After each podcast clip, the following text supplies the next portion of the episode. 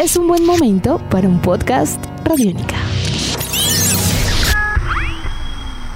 Podcast Radiónica.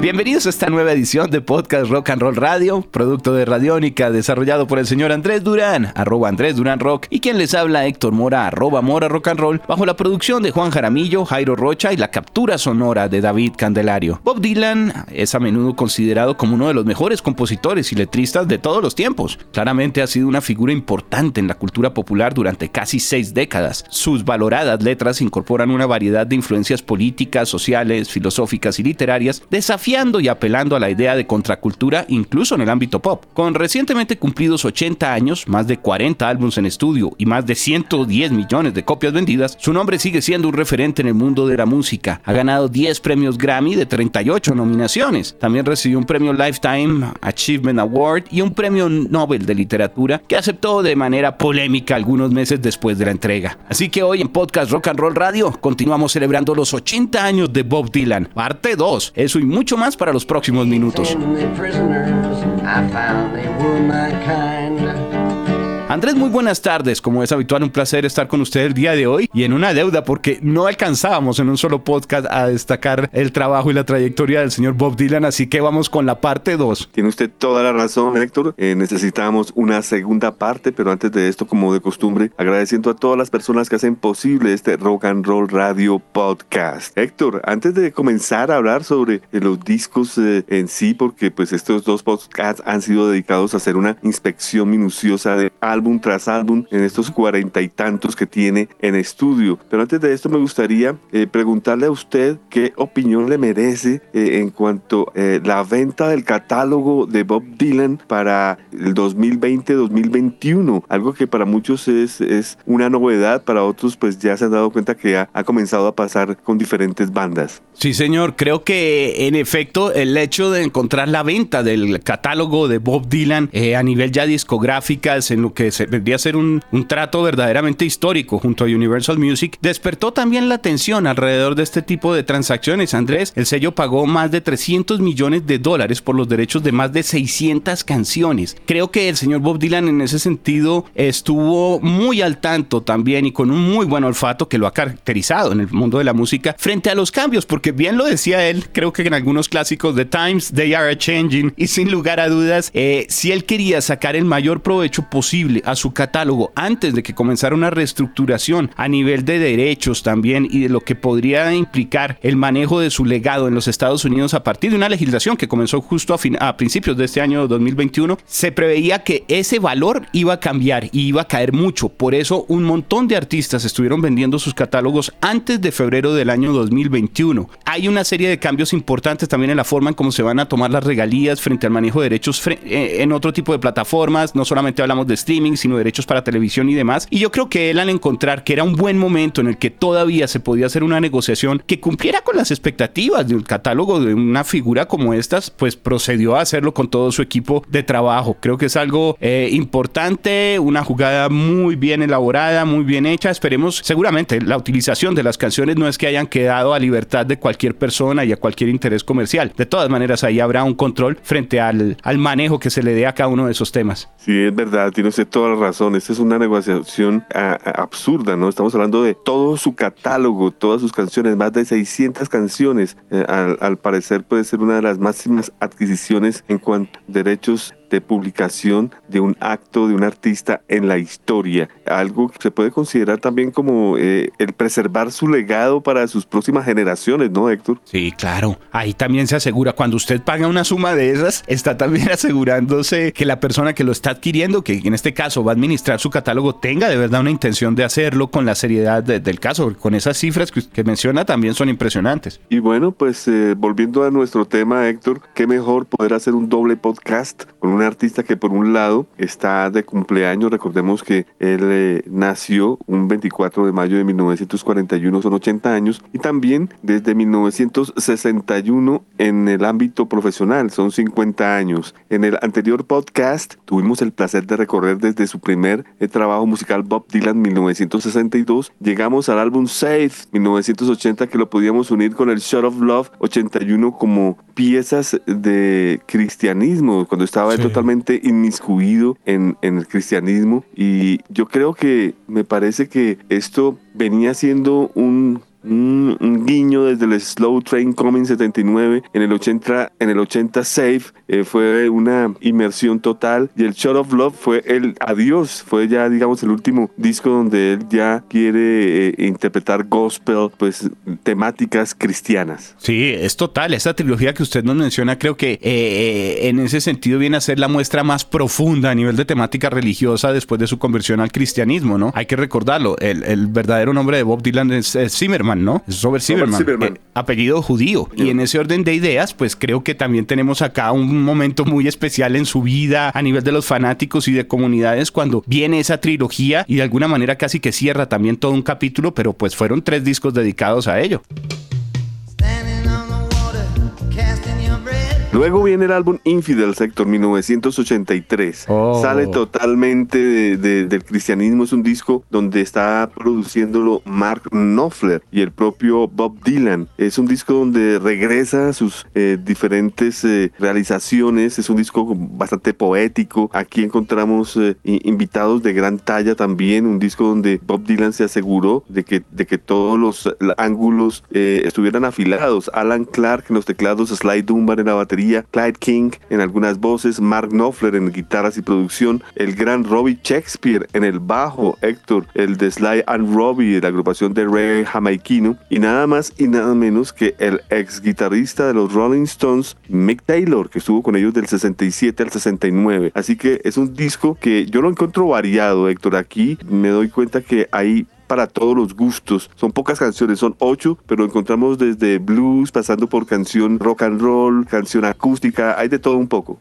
Yo, siento en este álbum además el toque de modernización, digamos, que presenta también en el sonido parte del trabajo con el señor Mark Knopfler, ¿no? Que venía pues ya con un reconocimiento importante. Dire Straits era una banda igual, ya con su desarrollo y con un sonido también claro. Eh, los temas que se presentan, así como Man of Peace o Union Sundown y demás. Usted hablaba de la poesía, me parece importantísimo presentarlo dentro de las cosas y las temáticas que están presentes en este álbum, al igual que el medio ambiente, porque hay un regreso también a, la geopolítica y al medio ambiente. De hecho, Man of Peace menciona hasta Gandhi, ahí va todo el mundo, esa línea. Sí, señor. Continuamos con el álbum número 23 en el estudio titulado Empire Burlesque. Yo diría, Héctor, que de los mejores discos de los años 80 de Bob Dylan, álbum donde tiene eh, músicos de sesión, miembros de Tom Petty and the Heartbreakers como Mike Campbell, Benoit Tench y Howie Epstein. Me parece que eh, era normal, ya que recordemos que por esta época también fue cuando se comenzó a trabajar con el, el famoso ensamble Traveling Wilburys, un proyecto creado por George Harrison. Eh, al lado de Bob Dylan, donde estuvieron Tom Petty, también invitado el guitarrista, líder de la agrupación Electric Light Orchestra, Jeff Lane, y el ya fallecido cantante de rock and roll y rockabilly,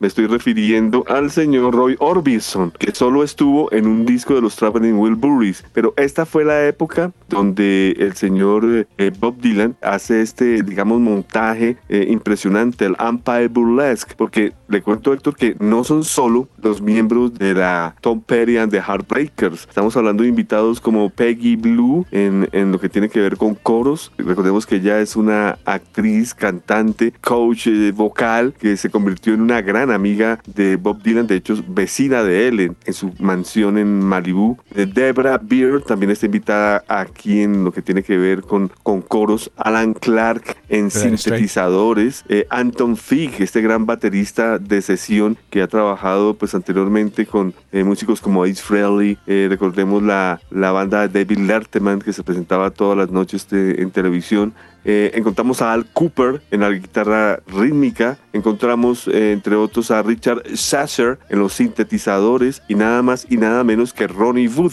de los Rolling Stones que está acá invitada a una canción llamada Clean Cut Kid. Así que es un disco que bien rockero Héctor, es, es un disco que me encanta en la colección de Bob Dylan Empire Burlesque, el número 23.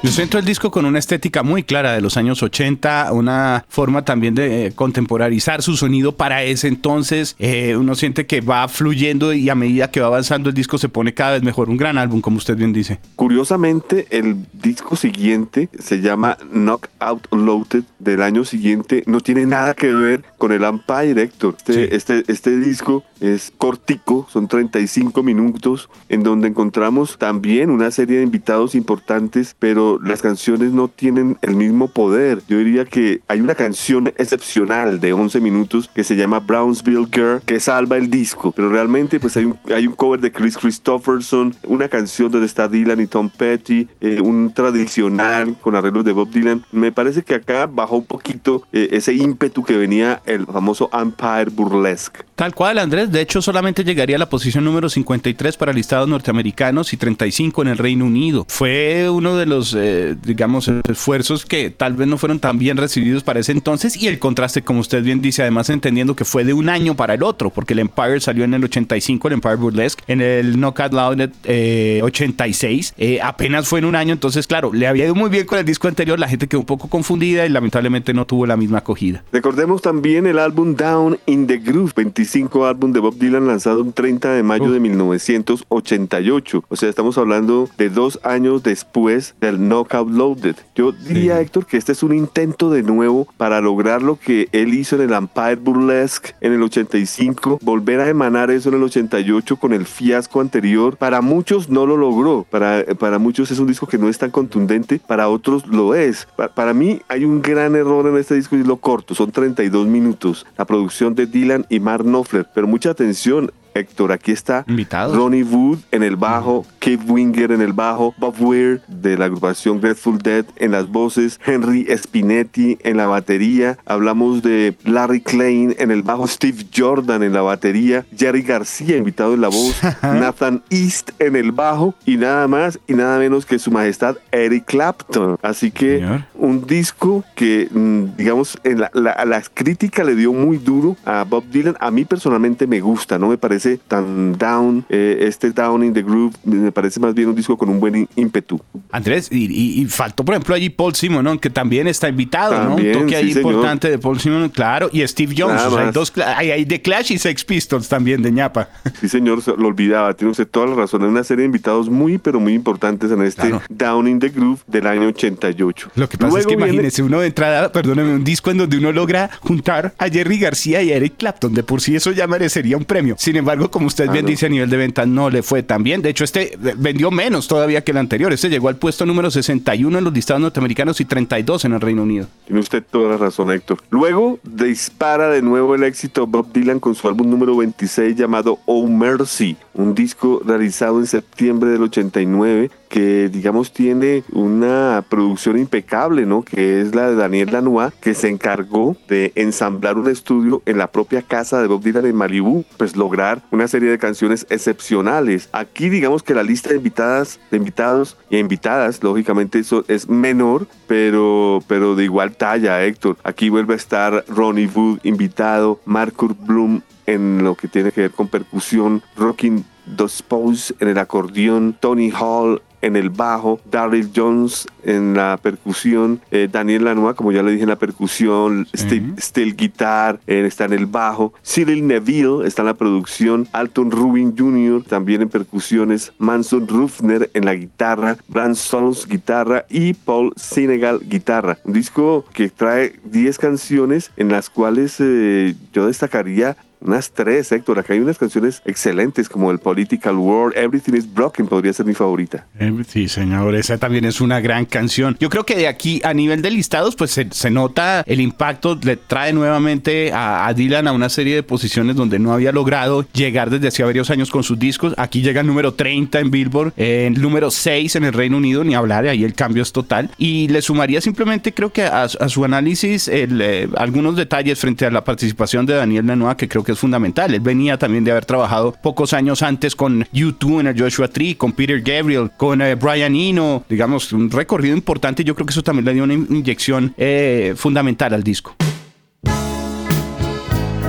Luego viene el álbum número 27 en estudio para Bob Dylan titulado Under the Red Sky, bajo el cielo rojo. Es un disco lanzado en septiembre 10 del 90, lo que significa que es el primer disco para los años 90 para Bob mm. Dylan. Un disco que decepcionó para algunos, pero muy aclamado para otros, teniendo en cuenta que la producción estaba hecha por el propio Bob Dylan y el señor Don Was, el mismo productor de los Rolling Stones. También con unos invitados sin iguales, Héctor, como Kenny Aronoff en la batería, encontramos a Paulinho da Costa en la percusión, George Harrison en el slide guitar, Slash participa en una guitarra, Elton John toca en el piano, Al Cooper en los teclados. Estamos hablando de Jimmy Vaughn, Stevie Ray Vaughan y Buddy Watchell en, eh, en armonías y guitarras, eh, Ruben Ford guitarras, eh, Don Was toca aquí mismo fuera de producir, toca el bajo. Es, digamos, esto no puede estar mal por ninguna por ningún ángulo. David Crosby, de Crosby, Still Nash Young también está aquí. Sí, señor. Y uno, George Harrison. Le faltaba George Harrison.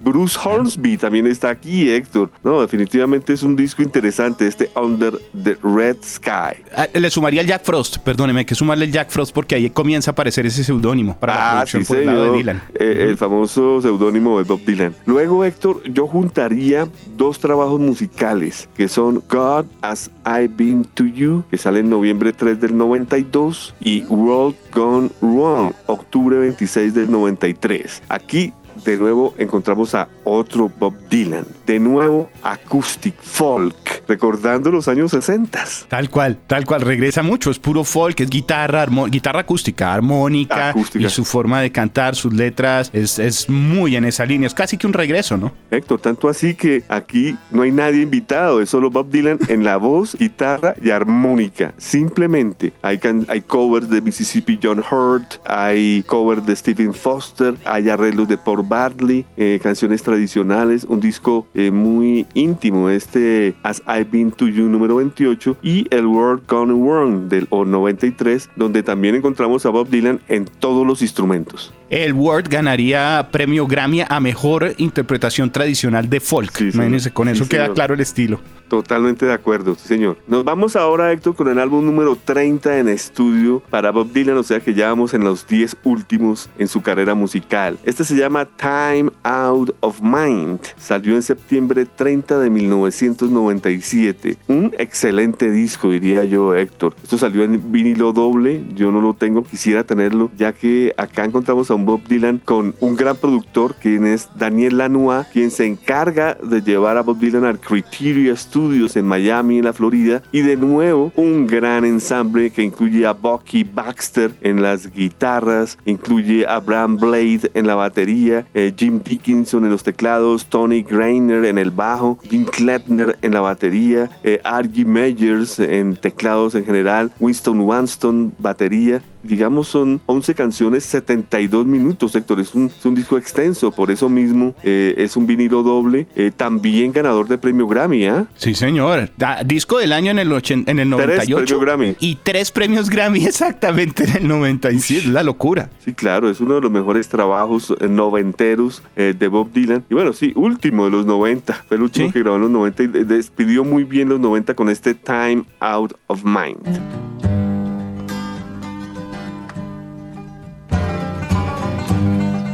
Continuamos, Héctor, con el álbum número 31 en estudio que se llama Love and Thief. Esto sale en septiembre 11 del 2001. Le soy sincero, Héctor, este es de mis discos favoritos de Bob Dylan. Son 57 minutos en donde encontramos en la producción a Jack Frost, o sea, a Bob Dylan con su famoso seudónimo. Un, un álbum que incluye a Larry Campbell en la guitarra y banjo, mandolín. Entra Charlie Sexton a ser parte del ensamble de Bob Dylan. Argue Meyers en el acordeón que ya venía atrás, al igual que Tony Grinder en el bajo, Dave Kemper en la batería, Clay Meyers bongos. Yo creo que se solidifica aquí una alineación para Bob Dylan para lograr, como lo digo, uno de sus mejores discos. Llegaría a la posición número 5 de los 200 de Billboard y hay que destacarlo, este disco se lanzó el mismo día de los ataques del 11 de septiembre del año 2001 a las Torres Gemelas en Estados Unidos.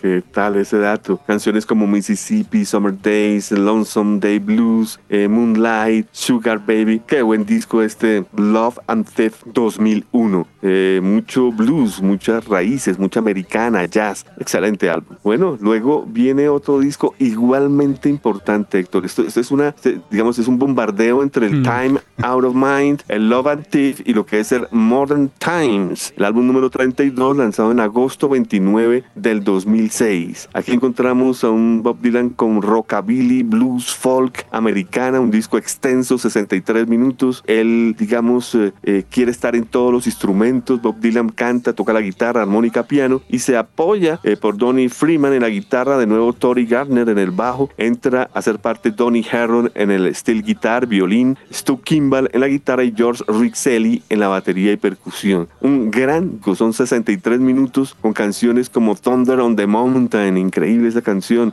Someday Baby, Rolling and Tumbling, este gran clásico del blues, el famoso Working Man Blues Number 2. Qué buen álbum este. Este disco además sería el regreso a la posición número uno para álbums eh, en el caso de Dylan. Desde 1976 con su Desire no lo lograba y este disco marca ese regreso. Fue debutó además en el número uno de los Billboard 200 también. Así es, Héctor. Llegamos a abril 28 del 2009. Estamos hablando del álbum número 33 en estudio para Bob Dylan llamado Together True Life. Bueno, Héctor, aquí qué le puedo decir yo? Uno de los momentos más felices de mi vida cuando logré ver por primera vez a Bob Dylan para lo que fue esta gira. Un disco eh, también que para fortuna de quien les habla, un disco rockero, un disco con blues, un disco con rock folk. Aquí no hay tanto acústico, aquí lo eléctrico impera. Todo esto gracias a Bob Dylan al lado de Robert Hunter en las líricas y de nuevo Mike Campbell de, Tom Petty and the Heartbreakers en la guitarra y mandolín, eh, Tony Greiner continúa en el bajo, Donny Herron en el steel y banjo, David Hidalgo, nada más y nada menos de los Lobos,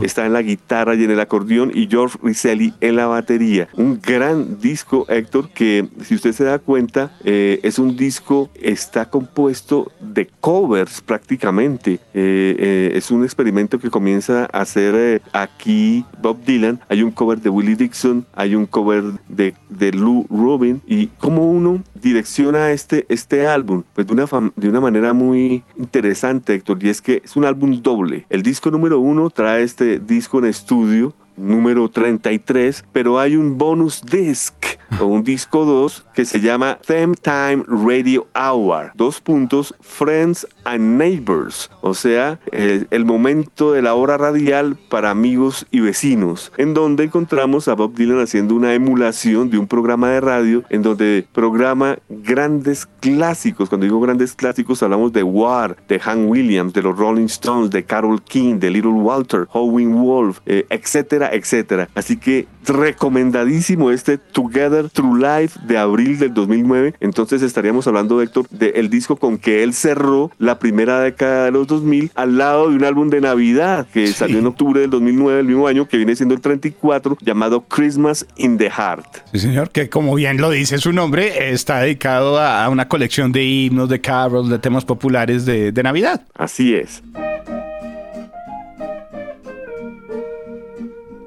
Luego viene el álbum número 35 en estudio, Héctor, llamado Tempest, donde encontramos a un álbum eh, grabado en el Jackson Brown Studios en Santa Mónica, California, donde Dylan escribió todas las canciones a excepción de una canción llamada Duquesne Whistle, quien escribió con su gran amigo de la Grateful Dead, Robert Hunter. Un disco largo, 68 minutos, Héctor, en donde encontramos a Tony Rainer, a Donny Herlon, David Hidalgo, Stu Kimball, George Richelli y Charlie Saxton. Ah, digamos que aquí se consolida una, una alineación especial para este Tempest con un muy buen ánimo y bien, bien reseñado en los medios. Sí, claro, le fue, le fue bien en general. Este Tempest eh, por calidad y por solidez fue sin lugar a dudas un trabajo supremamente bien recibido. Eh, llegaría al número 3 dentro de los 200 de Billboard y hay que destacar lo que sería el último álbum con, material original completo para el artista eh, por un buen par de años, como usted nos contará. Es verdad, Héctor, ya que aquí para el álbum 36, 37 y 38 encontramos a otro Bob Dylan. De nuevo, nuestro amigo Bob Dylan se sumerge en lo que es eh, un experimento bastante tranquilo. Aquí no es acústico, ¿no? Ni, ni folk. Acá estamos hablando de covers. Eh, covers de estándares tradicionales, eh, hechos famosos por Frank Sinatra, que elige Bob Dylan y, y, le queda gustando, tanto así que después de The Shadows in the Night, número 36, sale el Falling Angels 37, que es como una segunda parte, ¿no, Héctor? Repite fórmula, de hecho también cuenta con un par de canciones de, de Frank Sinatra. Sí, señor, tal cual. Bueno, sale de esta encrucijada, Héctor, eh, con, una, con un álbum triple que se llama Triplicate, que vendría siendo el 38 en estudio para Bob Dylan, donde pues finaliza con, con su viaje de, covers tradicionales, pero pues en esta ocasión eh, los hace de una manera temática y con secuencias de 10 canciones, un experimento bastante interesante. Primer álbum triple además de Dylan, y como usted bien dice, dividido en combos, cada uno con una decena de temas. Exactamente, 95 minutos tiene este triplicate. Héctor, llegamos al último disco de Bob Dylan, álbum número 39 en estudio llamado Rove and Rowdy Ways, que se lanzó el 19 de junio del 2020, lo que sí que no tiene un año de haber salido, Héctor. Sí, claro, esto está fresco y aquí es donde encontramos el regreso de Dylan con material completamente original y completo para su álbum. Exactamente, aquí regresamos a, algo que, dejó pendiente en Tempest, que queríamos eh, volverlo a escuchar con su Together Through Life, lo que venía planteando con Mother Times eh, y Love and Death. Es, un gran álbum. Yo personalmente tengo interés de tenerlo en vinilo, ya que haciendo este programa lo estuve escuchando con suma atención. ¿Qué puedo decir, Héctor? Son 70 minutos de música eh, en donde el disco fue reseñado en como mejor álbum en un sinnúmero de, medios en el mundo. Es impresionante la aceptación eh, para este disco donde está Bob Dylan en las voces, guitarra armónica, Charlie Sexton en la guitarra, Bob Britt en la guitarra, Donny Harron en el steel guitar, Tony Greiner que lo sigue acompañando en el bajo, Matt Chamberlain de los Smashing Pumpkins en la batería, Blake Miles guitarra, Bash Montage de los teclados también de Tom Petty and the Heartbreakers, Alan Pascua en el piano, Fiona Apple también invitada en el piano para la canción Murder Most Foul Héctor, yo creo que es, un disco que, representa bien lo que son 80 años de vida, 50 años de, carrera profesional con este álbum número 39, Ralph and Roddy Ways. Y yo creo, si no estoy mal, que ya tiene listo su álbum número 40 en estudio, nuestro amigo Robert Zimmerman, más conocido como Bob Dylan. Este Ralph and Roddy Ways eh, presenta también una serie de elementos de folk, de blues, de americana, rhythm and blues, como usted bien dice, resume de todo lo que tiene en su potencial. Es un disco importante, llegaría al número uno en más de 12 países. En Estados Unidos y en Australia llegó al número 2, pero fue un hit completo. Exacto, le doy una chiva. Estamos en, en junio, julio del 2021, ¿correcto? Sí, señor. Bueno, de aquí a diciembre saldrá un álbum llamado 1970 de Bob Dylan. Será su álbum número 40. Wow, bueno, y con ese recorrido creo que vamos ahora sí finalizando entonces nuestro podcast, no sin antes extender también una invitación, Andrés, porque hemos reseñado todos los álbumes, han sido dos podcasts, un ejercicio muy especial en el cual usted nos ha podido guiar alrededor de lo que es el legado de este gran compositor. Pero la clave está en que nuestros oyentes, después de este podcast, se acerquen a alguno de los discos. Hay muchísimos diferentes facetas, etapas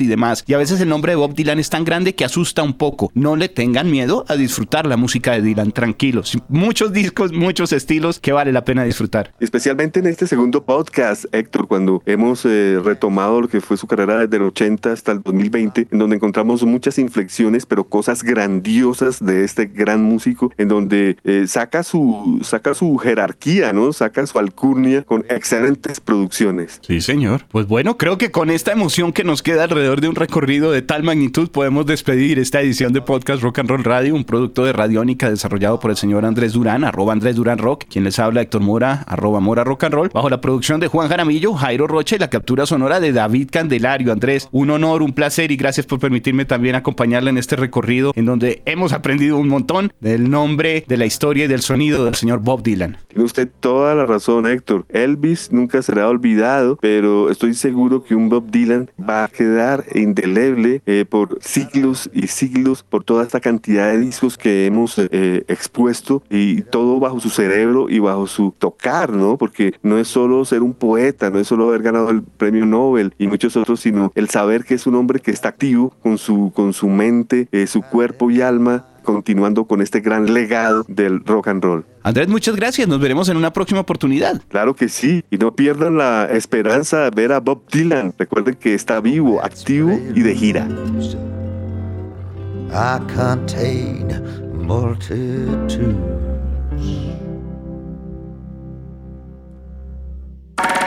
Nuestros podcasts están en radionica.rocks, en iTunes, en RTVC Play y en nuestra app Radionica para Android y iPhone.